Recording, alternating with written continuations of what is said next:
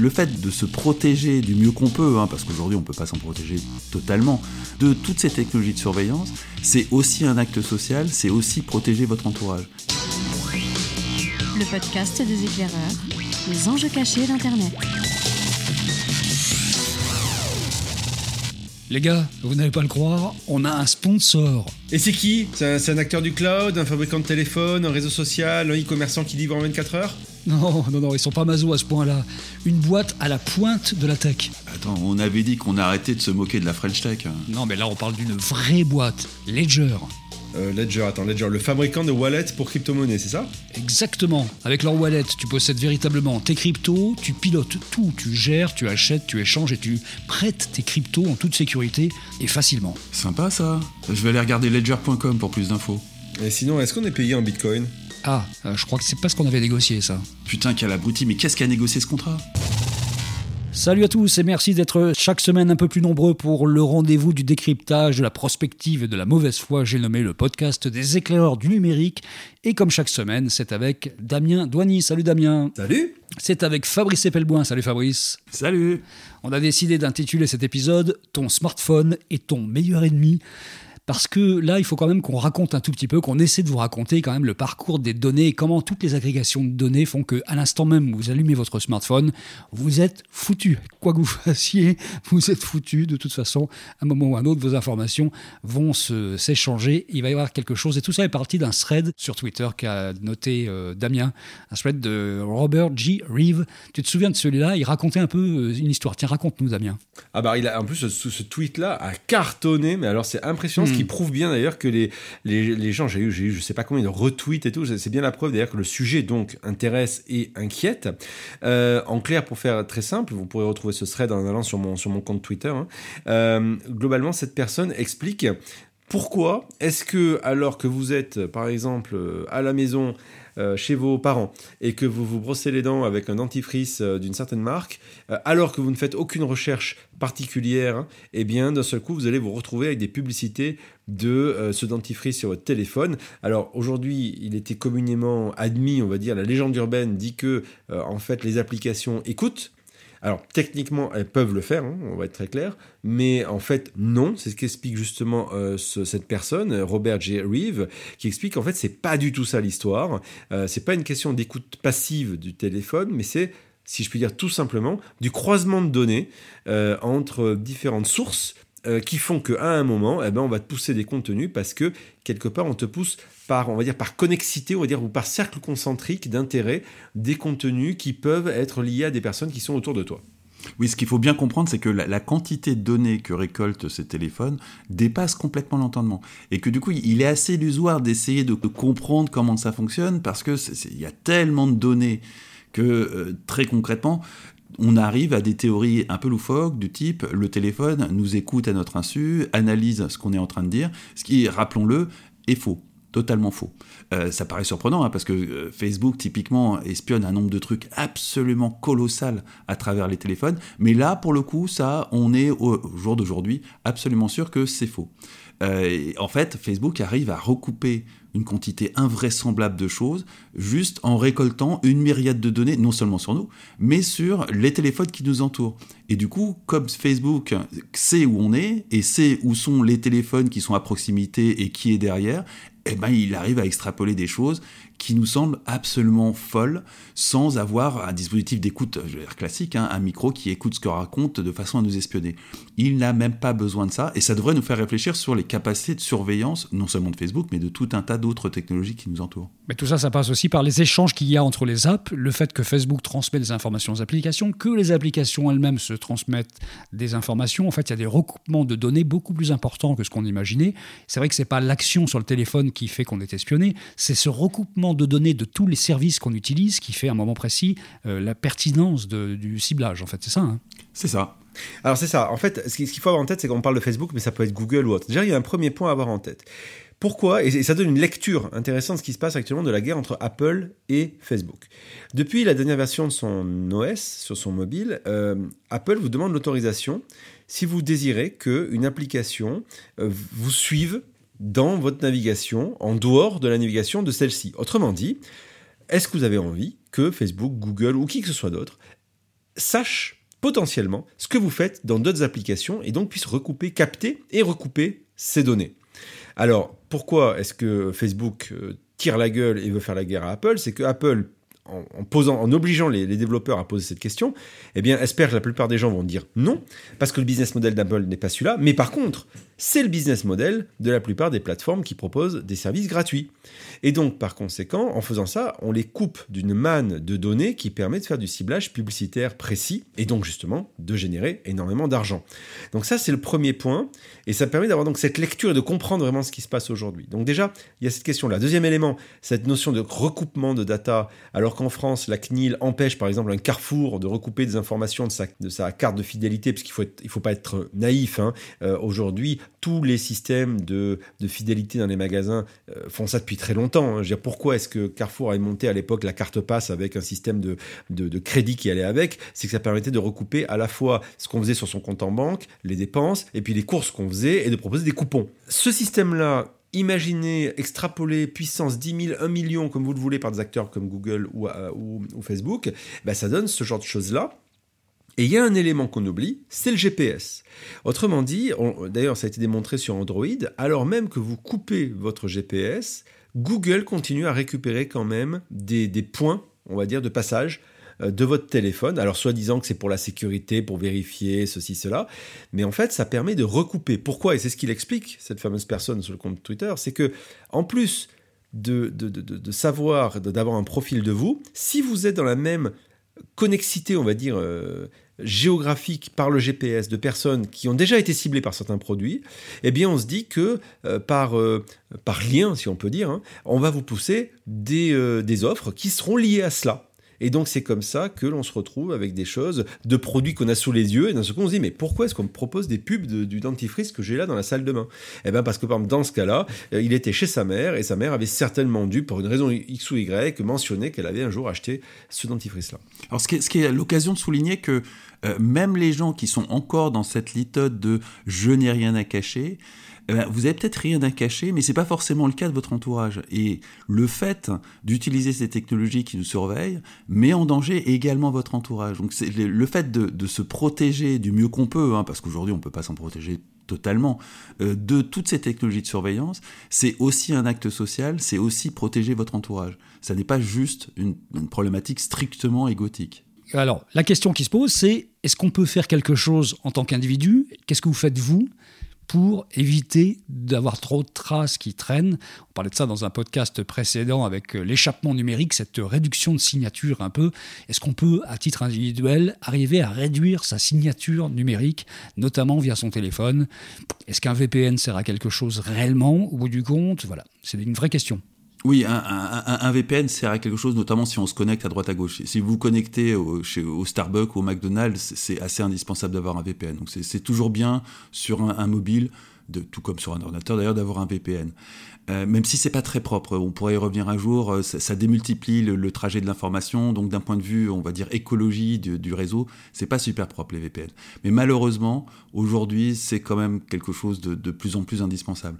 Euh, je pense que la meilleure façon, très honnêtement, en dehors du fait d'avoir un iPhone plutôt qu'un Android, parce qu'effectivement c'est incontestable au jour d'aujourd'hui, l'iPhone protège beaucoup plus que Android, euh, bah, minimiser ses usages sur ces plateformes mobiles. Typiquement, moi j'ai pas Facebook sur mon téléphone portable, j'ai finalement assez peu d'applications. Euh, ce qui fait que du coup, j'ai pas besoin du tout dernier iPhone, c'est contrairement à Damien. Mais c'est le, le, fait de minimiser ses usages sur le mobile, à mon avis, c'est une démarche qui est plutôt saine. Euh, tout comme le fait de manger le moins possible de nourriture transformée, bah, c'est ces deux démarches qui vont aller dans le bon sens ça peut être frustrant pour beaucoup d'utilisateurs frénétiques du téléphone, mais c'est vraiment quelque chose de vraiment, vraiment, vraiment sale, le téléphone mobile. Et euh, la meilleure façon, c'est de l'utiliser le moins possible. Donc si on pousse la métaphore euh, culinaire, on pourrait dire que finalement Android, c'est Nestlé finalement. Hein. Tout à fait. Android, c'est Nestlé, c'est les aliments hyper transformés, c'est vraiment ce qu'il y a de pire en termes de respect de la privacy. Et c'est pas un hasard, hein, parce que derrière la plateforme Android, il y a le leader mondial de euh, la donnée personnelle et de l'art et la manière de piquer nos données personnelles. Donc il n'y a rien de surprenant à ce que Android soit bien plus dangereux qu'un iPhone. Ça fait pas pour autant un iPhone une protection absolue, hein, loin de là, mais c'est déjà une première étape, et c'est une étape, on le notera, hein, qui coûte cher. C'est beaucoup plus cher un iPhone qu'un Android, et c'est pas un hasard.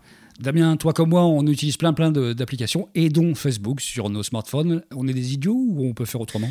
Non, c'est alors il y, a des gens qui vous disent, moi par exemple, je n'utilise pas l'application Facebook, mais j'utilise la version web de Facebook, qui euh, effectivement ne, capte pas les mêmes informations parce qu'on est sur une version web. Alors déjà, le fait d'utiliser des web apps ou des versions web de certaines applications euh, ou de certaines, oui, de certains services, c'est un moyen de réduire le nombre d'informations qui sont, qui sont captées. C'est chiant, c'est les browsers sur, sur les smartphones sont chiants. Ah ben il faut ce qu'il faut monsieur, hein. et à un moment vous me donnez une solution, je vous en donne une. Hein.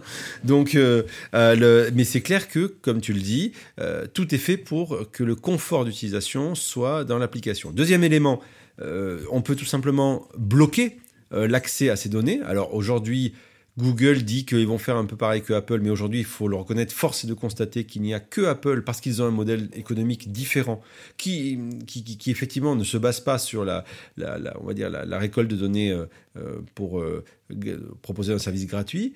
Euh, donc euh, très clairement, si vous avez un iPhone ou euh, eh ben, simplement d'activer la fonctionnalité autour de le fait de refuser de, que, l'application capte des informations. Après, il y a d'autres choses qu'on peut, qu'on peut faire. alors si par exemple on est sur le web, parce qu'on parle du mobile, mais il faut aussi penser quand même à l'ordinateur classique, hein, même si naturellement il va capter moins de données, mais il va quand même récupérer des informations liées à nos data. Parce qu'il y a un point qu'on oublie les gars un point que j'ai pas cité, c'est que si vous avez été amené de par le passé à vous connecter à euh, certains services par facilité en utilisant par exemple le Google Connect ou le Facebook Connect, vous savez le, bouton où il y a marqué connectez-vous avec Facebook, connectez-vous avec Google.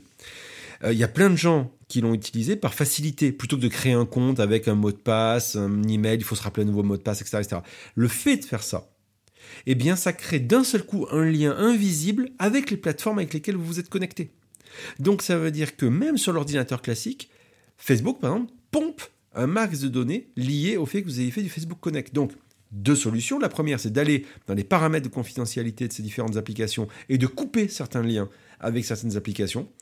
Euh, et de recréer des, on va dire, des comptes ex nihilo avec un email et un mot de passe. Deuxième élément, moi, il y a une petite application que j'aime beaucoup, que j'utilise, qui s'appelle Ad Nauseam. On en avait déjà parlé une fois sur ce podcast, mais j'en reparle parce que je l'aime beaucoup.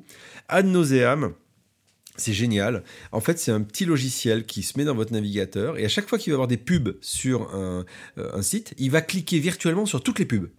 Et donc comme ça, plutôt que de créer un profil fin sur ce que vous aimez et ce que vous n'aimez pas, eh bien il va créer un profil flou sur la base de toutes les pubs qu'il aura cliquées. Et comme ça, vous pouvez même vous amuser à regarder à quoi ressemble votre profil flou.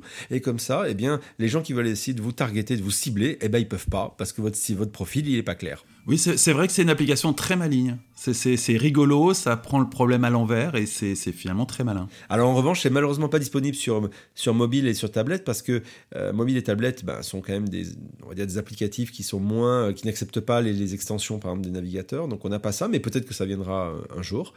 voilà, donc il n'y a pas de solution miracle, mais il y a plein de petites choses auxquelles on peut faire attention qui peuvent aider à réduire. on peut aussi, ah oui, dernière chose que je peux vous donner, ça c'est valable aussi bien sur iPhone que sur Android. Vous pouvez désactiver la, mise à jour des applications en tâche de fond. En plus, ça vous fera gagner de la batterie. Et puis, vous pouvez tout simplement très finement choisir quelle application a accès au GPS. Et très souvent, vous avez trois états. Vous avez un état qui est ne jamais accéder au GPS.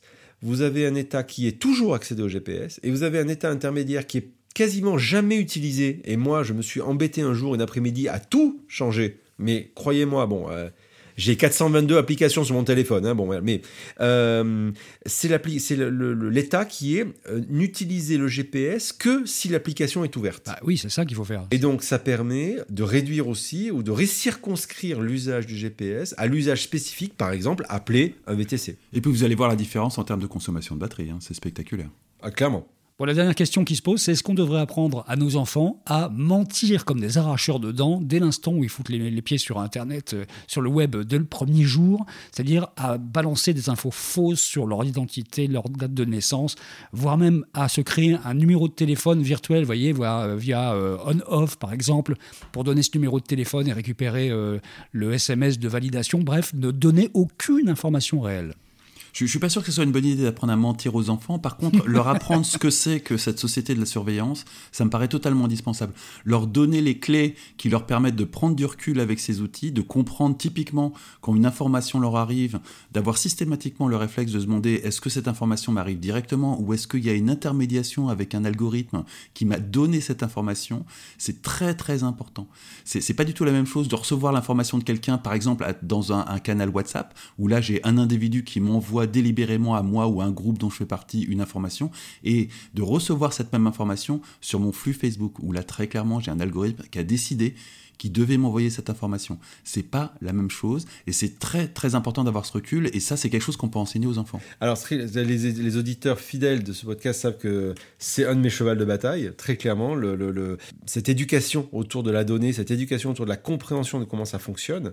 Euh, il y a un autre élément aussi pour s'en convaincre, on en a déjà parlé mais on va le redire, il y a un très bon documentaire sur Netflix qui s'appelle The Social Dilemma et puis ils en ont fait un deuxième aussi dont le nom m'échappe, si vous le retrouvez euh, je suis preneur. Euh, mais euh, qui traite justement de comment fonctionnent ces mécaniques de données. Euh, alors, y a, ça parle pas que de ça, ça parle aussi de l'addiction numérique, mais voilà, ça explique un peu comment les algorithmes derrière font tout pour essayer de traiter de la data et de nous, de nous circonscrire.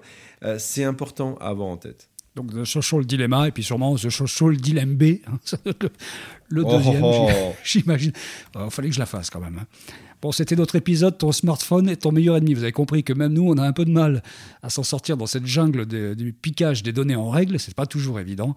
Et que l'idée, c'est de savoir un tout petit peu à quoi on est soumis et de pouvoir, au coup par coup, se préparer et réagir, faire les bons réglages surtout. De pas accepter comme ça, les yeux fermés, tout ce qu'on vous dit, comme le font par exemple mon fils, qui est capable d'aller à une vitesse supersonique et de dire OK à tout pour aller le plus vite possible dès qu'il s'inscrit quelque part. Alors, juste une dernière chose, c'est que tu as entièrement raison, c'est qu'il faut se faire violence un peu comme si on apprend à bien manger, et ben, des fois il faut savoir se faire violence euh, au sens où ben, il ne faut pas vouloir forcément bouffer euh, un sneaker ou bien, euh, ou bien simplement des fois aller acheter au marché des trucs et pas forcément acheter un plat tout prêt. c'est vrai qu'aujourd'hui les applications, tout comme les sites web, conçoivent leur interface de telle sorte que elles sont là pour t'emmerder. C'est-à-dire en gros, vous voyez l'exemple typique qu'on a eu avec le RGPD qui est on peut vous donner le choix de refuser d'être traqué, de capter de la data pour des, pour des partenaires commerciaux. C'est fait de telle sorte, au début tout au moins, maintenant c'est beaucoup mieux fait, que c'était fait pour vous emmerder. En fait, il fallait cliquer sur plein de boutons, c'était chiant comme la mort, et donc conclusion, au bout d'un moment, on craquait, on disait oui, on disait ok. Euh, moi, je m'embête à dire non tout le temps. Et aujourd'hui, c'est beaucoup mieux fait parce qu'il y, a un accès direct où il y a marqué OK pour refuser. Mais ça, il a fallu plusieurs temps. Bref, il faut se faire violence, il faut prendre le temps de le faire. Ça, c'est fait une fois, mais ça en vaut la peine. Une fois que c'est fait, c'est fait. Euh, voilà, c'est un vrai travail sur nous, mais on ne pourra pas dire qu'on ne le savait pas. Et euh, honnêtement, on a aujourd'hui les outils pour pouvoir le faire. Ça veut dire que le téléphone euh, ou le smartphone qui était là pour nous simplifier la vie, qui était simple d'utilisation, aujourd'hui ça devient un parcours du combattant aussi. Il faut en permanence vérifier, lutter contre le penchant naturel à appuyer sur OK. Sans, sans oublier qu'on aurait pu parler aussi des montres. Hein, bien sûr, j'en ai une derrière mon poignet, ou euh, peut-être bientôt les lunettes connectées, voire même peut-être les voitures connectées à terme. Tous ces éléments-là sont des éléments qu'on a avec nous régulièrement, typiquement la montre, et qui captent de la data. Et pour revenir, pour finir ce que disait tout à l'heure Fabrice, il faut reconnaître que le, le l'astuce, on va dire, le positionnement marketing qu'Apple est en train de prendre sur l'aspect confidentialité euh, pour garder la confiance dans ces outils-là est très, très, très mal. Méfiez-vous des objets connectés, méfiez-vous des humains connectés. Vous en aviez trois dans le casque pour le prix d'un pendant quelques minutes. C'était le podcast des éclaireurs. Merci à tous et à la semaine prochaine. Salut Damien, salut Fabrice. Salut. À la semaine prochaine.